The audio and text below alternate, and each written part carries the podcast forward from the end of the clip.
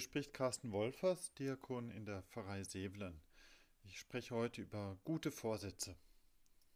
Mehr Sport, mehr Zeit mit der Familie oder Freundin, mehr Selbstliebe. Das scheinen momentan so die besten Vorsätze zu sein. Gerade so rund um den Jahresbeginn setzen sich manche hin und fassen sich neue, gute Vorsätze. Und dass man sich etwas vornimmt, das ist gerade zu dieser Zeit in den Medien so richtig schön stark präsent. Ich habe gesehen, es gibt sogar Ranglisten. Dies sind die fünf, die zehn besten, beliebtesten Vorsätze für das neue Jahr. Das erinnert mich so ein bisschen an diese Ranglisten mit Vornamen. Dies sind die fünf, die zehn besten, schönsten, beliebtesten Vornamen für dieses Jahr. Ich mag ja Statistik. Ich finde, die Statistik lügt ja nicht, sie wird nur manchmal falsch gedeutet. Und in der Regel bringt mich eine Statistik der Wahrheit ja einen Schritt doch näher, als wenn ich diesen Schritt nicht tue. Aber ob ich Statistiken mit Vornamen oder guten Vorsätzen wirklich hilfreich finde, ich finde, das steht irgendwie dann doch auf einem anderen Blatt. Ich finde Vorsätze gut. Ich finde gute Vorsätze super. Und ich finde es noch besser, wenn ich gute Vorsätze auch einhalte. Was mich allerdings irritiert ist, dass sehr oft ja von Anfang an damit gerechnet wird, dass ein Vorsatz nicht eingehalten wird. Ich habe mir ein paar Beiträge in den Medien mal angeschaut und es ist wirklich faszinierend. Es wird erst fasziniert von aktuellen Vorsätzen gesprochen und das ist toll. Dann im zweiten oder dritten Satz fällt dann die Aussage, naja, wahrscheinlich funktionieren diese Vorsätze ja nicht, wahrscheinlich werde ich mich nicht dran halten. Das ist so beschwichtigend im Sinne von, das ist nicht so schlimm, wenn du dich nicht so viel an deinen Vorsatz hältst oder wenn du nicht so viel Disziplin oder Konsequenz besitzt. Nur, ich finde, das ist so entmutigend.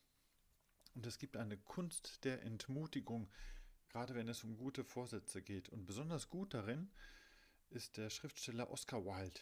Ich greife mal so ein paar Zitate von ihm heraus, die so wunderbar entmutigend sind. Er sagt zum Beispiel mal, gute Vorsätze sind Schecks auf eine Bank ausgestellt, bei der man kein Konto hat. Also mit Vorsätzen, du findest dort keine Sicherheit, das ist alles zu vage, da ist letztlich nichts dahinter. Ein zweites Zitat von Oscar Wilde. Die übelsten Werke sind stets mit den erhabensten Vorsätzen begonnen worden. Also, du nennst deinen Vorsatz gut, gut gemeint, aber du kannst gar nicht wissen, ob am Ende wirklich etwas Gutes dabei herauskommt. Vielleicht wird auch alles viel schlimmer noch, also lass es besser gleich. So entmutigend kann Oscar Wilde sein. Ein drittes Beispiel. Gute Vorsätze sind der nutzlose Versuch, die Naturgesetze außer Kraft zu setzen. Also, das ist völlig unrealistisch. Wahrscheinlich reicht deine Disziplin und deine Konsequenz sowieso nicht, also lass es besser. Es liegt nun nicht daran, dass man Oscar Wilde ignoriert, wenn man sich trotzdem Vorsätze nimmt. Die sind nach wie vor ja sehr beliebt. Aber nehmen wir das ernst, dass viele Vorsätze tatsächlich unerfüllt bleiben. Also welchen Reiz hat denn der unerfüllte Vorsatz? Es macht mir in der Regel ja keinen Spaß, mir etwas vorzunehmen und es dann nicht umzusetzen. Ich habe dann ein schlechtes Gewissen, ich hätte doch, ich sollte doch, ich fühle mich dann nicht gut, ich fühle mich schlecht. Hätte ich doch etwas mehr Disziplin gehabt, hätte ich doch etwas mehr Konsequenz an den Tag gelegt. Nur, warum nehme ich mir dann etwas vor, nur um mich schlecht zu fühlen? Setzen wir uns etwa Ziele, die wir nicht erfüllen wollen? Das mag eine Unterstellung sein, eher vielleicht auch nur eine vage Hypothese. Aber ich würde meinen, dieser unerfüllte Vorsatz hat ja doch einen doppelten Zweck. Der eine Zweck, den ich damit erreiche, ist, ich kann mir sagen, dass ich so bleiben darf, wie ich bin. Ja, ich mag vielleicht Veränderung, aber ich will mich selber ja nicht unbedingt verändern. Und der zweite Zweck eines unerfüllten Vorsatzes ist, dass ich gegenüber anderen sagen kann, schaut her, ich habe es versucht, aber es funktioniert halt nicht. Ich befürchte, dass wir Menschen in der Tat manchmal so kompliziert ticken. Bevor ich mich also hinsetze und mir doch einen Vorsatz nehme, tut es also gut für mich selbst zu klären, ob ich Veränderung wirklich will. Denn auch das Nichterfüllen eines Vorsatzes hat scheinbar seinen Reiz. Und ich finde deswegen der erste Schritt hin zu einem guten Vorsatz ist, dass ich meine Wünsche kennenlerne. Um nicht in diese Falle zu tappen von Entmutigung, frage ich mich besser nach meinen Wünschen. Was wünsche ich mir denn wirklich? Was möchte ich für das kommende Jahr? Sport, wirklich? Familie, Freunde? Hm? Selbstliebe? Das machen wir ja alle irgendwie mehr oder weniger. Aber trifft das deswegen auf mich persönlich wirklich dann zu? Schau dir also gar nicht diese Ranglisten an, vergiss die. Schau auf dich selbst. Das fällt mir gar nicht so einfach ja zu formulieren und zu sagen, was ich mir wünsche. Wenn ich aber mal so weit bin zu sagen, was ich wirklich möchte, dann weckt das in mir ja viel an Motivation. Der Wunsch nach Verbesserung, nach Veränderung, der löst ja ungemein viel Gutes auch in mir aus. Es gibt diese Punkte, wo ich nicht ganz zufrieden mit mir bin. Es gibt diese Punkte, wo ich sehnsüchtig auf etwas warte. Ich wünsche mir also zunächst etwas mehr Realismus, mehr Ehrlichkeit mit meinen eigenen Wünschen. Ich mag nicht immer so bleiben, wie ich heute bin. Ich möchte nicht beim Status quo einfach stehen bleiben. Veränderung und Entwicklung. Das ist ja so voller Möglichkeiten, voller Überraschungen, voller Experimente, voller Motivation. Bevor ich also einen Vorsatz fasse, will ich mir darüber erst Klarheit verschaffen. Bevor ich mich auf den Weg mache, will ich das Ziel kennen. Es stimmt halt nicht immer, dass der Weg das Ziel ist. Das Ziel ist mein ehrlicher Wunsch für mich selbst, ist meine innere Sehnsucht in meiner Seele, mein Drängen nach Verbesserung. Der Vorsatz, das ist bloß ein kleines Stück Weg dorthin, nicht mehr, aber auch nicht weniger. Also Kenne deine Wünsche.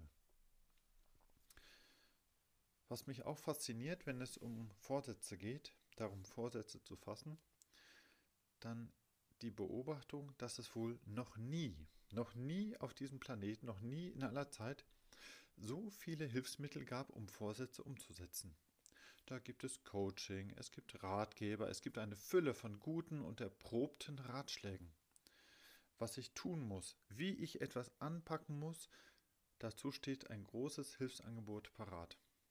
Auch unser Wissen, unsere Erkenntnis darum, wie ich mich selbst motivieren kann, wie ich Disziplin und Konsequenz richtig praktizieren kann, dieses Wissen war ja noch nie größer als heute. Ich möchte eine kleine Auswahl nur nennen, vielleicht eher zur Erinnerung als, als äh, eine Einführung. Also, ein erster Vorschlag ist, ich sollte mir ein realistisches, aber auch attraktives Ziel setzen, das meinen Wünschen auch entspricht. Da kann ich sagen, das will ich. Nicht ich hätte, könnte, sollte. Nein, ich will, weil ich das kann, realistisch und weil es schön für mich ist, das umzusetzen, also attraktiv.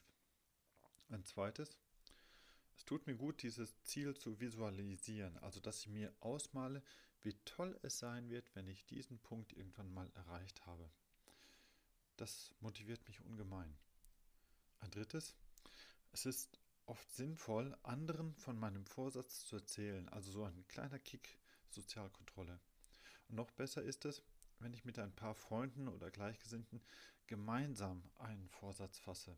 Da kann man sich einfach besser gegenseitig stützen und schieben, wo es nötig ist. Ein viertes, es braucht einfach so eine Form von Selbstkontrolle. Das ist nicht nur gut, um sich selbst hier oder da etwas Druck zu machen, sondern auch, um den Fortschritt verfolgen zu können. Wenn ich mich gelegentlich umschaue und sehe, wie ich bereits vorwärts gekommen bin, dann fallen mir die nächsten Schritte ja auch leichter. Und fünftens, das Ergebnis muss ich irgendwie feiern. Ich darf mich auch damit belohnen nach all der Anstrengung, wenn ich das Ziel erreicht habe. Das ist für die eigene Motivation noch einmal ganz gut und erst recht auch für die Zukunft, wenn ich irgendwann mal wieder einen neuen guten Vorsatz fassen möchte. Das sind jetzt einfach so fünf Ratschläge, wie man sie vielfach liest. Es gibt viele, viele Ratschläge, es gibt viele Hilfsangebote, es gibt Bücher, es gibt Apps, es gibt auch Podcasts, die hier viel weitergehen. Die Frage ist einfach, ob ich mir Hilfe hole, wenn ich Hilfe brauche, ob ich Hilfe auch annehme. Kürzlich hat mir eine Tochter von mir vorgeschlagen, dass wir uns doch mal einen Monat lang vegan ernähren sollten. Äh, wir beide ernähren uns ohnehin schon seit geraumer Zeit vegetarisch, von daher ist dieser Versuch jetzt nicht völlig unmöglich. Aber vegan? Da fällt manches weg, wie zum Beispiel die Kuhmilch im Kaffee. Nun, das ist trotzdem ein realistisches Ziel, weil wir haben uns geeinigt auf einen Monat. Das wäre eventuell zu schaffen. Aber ob das Ziel für mich attraktiv ist, da bin ich noch nicht so ganz schlüssig geworden. Aber ich wette gerne mit ihr und das will ich. Da probiere ich gerne mal auch etwas Neues aus. Auch wenn das nicht so mein innigster Wunsch ist, auf die Milch im Kaffee zu verzichten. Aber wir machen das zusammen. Das heißt, wir motivieren und kontrollieren uns auch etwas gegenseitig. Wir passen auch da aufeinander auf. Und ich bin sicher, am Ende des Monats wird meine Tochter, wenn uns dieser Vorsatz gelingt, das feiern wollen mit einer Tüte Chips oder einem Stück Cheesecake, egal. Aber wir werden den Erfolg ein bisschen feiern. Also dieser Vorsatz beherzigt manche Ratschläge, in der Tat, wenn auch nicht unbedingt alle. Ich möchte eine Lanze brechen für gute Vorsätze. Ich möchte ein kleines Plädoyer halten für gute Vorsätze. Ein erster Punkt dazu ist, dass gute Vorsätze besser sind als keine Vorsätze. Gute Vorsätze sind viel besser als schlechte Vorsätze. Was ist schon die Alternative? Die Alternative zu einem guten Vorsatz wäre letztlich Stagnation, dass ich dort stehen bleibe, wo ich gerade bin, wäre Resignation nach dem Motto, ich kann ja sowieso nicht besser, oder Verschlechterung. Das alles spricht eigentlich sehr dafür, dass ich mich gelegentlich mit einem guten Vorsatz herausfordere. Ein zweiter Punkt, der für gute Vorsätze spricht. Ich muss ja manchmal tief in mein Seelenleben hineinschauen, um zu sehen, was ich gerne möchte, was ich gerne auch mal verändern möchte. Und dort liegt in der Seele ja auch die größte Ressource an Motivation. Deswegen kenne deine Wünsche. Schau nicht in irgendwelche Ranglisten, schau lieber in den Spiegel. Das spricht sehr für gute Vorsätze. Ein drittes. Hol dir dabei Hilfe. Denn nicht für jeden ist jedes Mittel das Richtige, aber es wird Mittel und Wege geben, die dir gut entsprechen. Wenn du also nicht genügend Unterstützung für deinen Vorsatz hast, dann hol dir einfach gerade die Hilfe, die du brauchst. Sie wird irgendwo dort draußen sein. Ein letzter Punkt, warum es sinnvoll ist, gute Vorsätze zu fassen. Ich kann mit einem guten Vorsatz etwas Gutes tun. Ein guter Vorsatz ist ja nicht bloß einer, der funktioniert. Ein guter Vorsatz bringt mich hin zu einer Verbesserung. Das muss nicht die kleine Streicheleinheit sein im Sinne von, ich tue mir jetzt mal etwas Gutes, nein, sondern eher eine gesunde Herausforderung. Ich tue damit etwas Gutes. Ich tue meiner Seele etwas Gutes, wenn ich davon überzeugt bin, dass ich etwas Gutes tue. Das färbt ja ab für mich selbst wie für andere. Deswegen lasse ich endgültig den Oscar Wilde zur Seite, wenn es um Vorsätze geht und möchte schließen mit einem Wort von dem Kirchenlehrer Hieronymus, der so um das Jahr 400 gelebt hat. Der sagt einmal Folgendes. Nichts beleidigt Gott mehr, als wenn man am Schlimmen hängen bleibt, weil man an der Besserung verzweifelt. Denn gerade die Verzweiflung ist ein Zeichen des Unglaubens. So der Kirchenlehrer Hieronymus. Und ich finde, diesen Satz kann man wunderbar umkehren. Dann muss ich in dem Sinne dann sagen, ich ehre Gott damit, wenn ich mich am Besseren ausrichte, wenn ich auf Besserung hoffe, denn gerade diese Hoffnung auf Besserung ist ein Zeichen des Glaubens. Hier sprach Carsten Wolfers. Ich bedanke mich fürs Zuhören und euch alles Gute.